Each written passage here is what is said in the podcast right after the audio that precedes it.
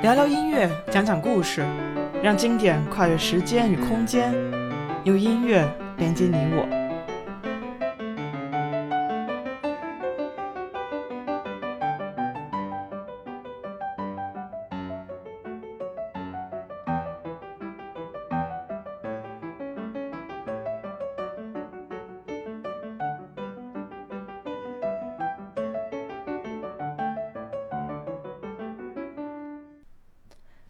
大家好，我是王一农，一名在德国的古典音乐从业者。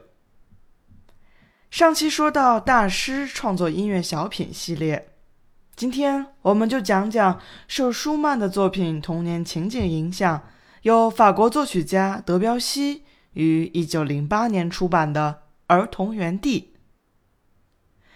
这是一部由六首曲子组成的钢琴小品。德彪西在每首曲子的结尾都注明了标题，以提示乐曲的特点，并注明这部作品是献给他亲爱的女儿的。不同于舒曼的童年情景中有钢琴技巧的展示，德彪西所写的《儿童园地》在技术方面并没有什么难度，但是每首曲子都个性鲜明，或是描写一个人物。或是描写一个事物，又或者是一种场景，童趣十足。木偶步态舞是钢琴组曲《儿童园地》的最后一首，英文叫 Gollywog's Cakewalk。Gollywog 是一位英国插画家笔下的人物，这是一个有着黑脸、黑头发、红嘴唇、圆圆的白眼睛的木偶。而 cakewalk 是当时很流行的一种来自美国的舞蹈，给 cakewalk 伴舞的音乐就是 ragtime，这就是爵士乐的前身。这首曲子共分三段，第一段由切分音主题开头，第三段则是第一段的主题重现，中间段落。效仿了特里斯坦与伊索尔德歌剧的咏叹调主题。特里斯坦与伊索尔德是德国作曲家瓦格纳创作的歌剧。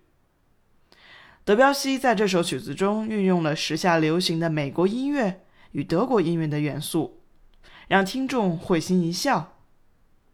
这就好像是在一部电影里出现了明星客串一样。说起客串。我之前也在一部音乐剧客串了一把。我的同学自己编排了一部儿童剧，里面的配乐就由我来演奏。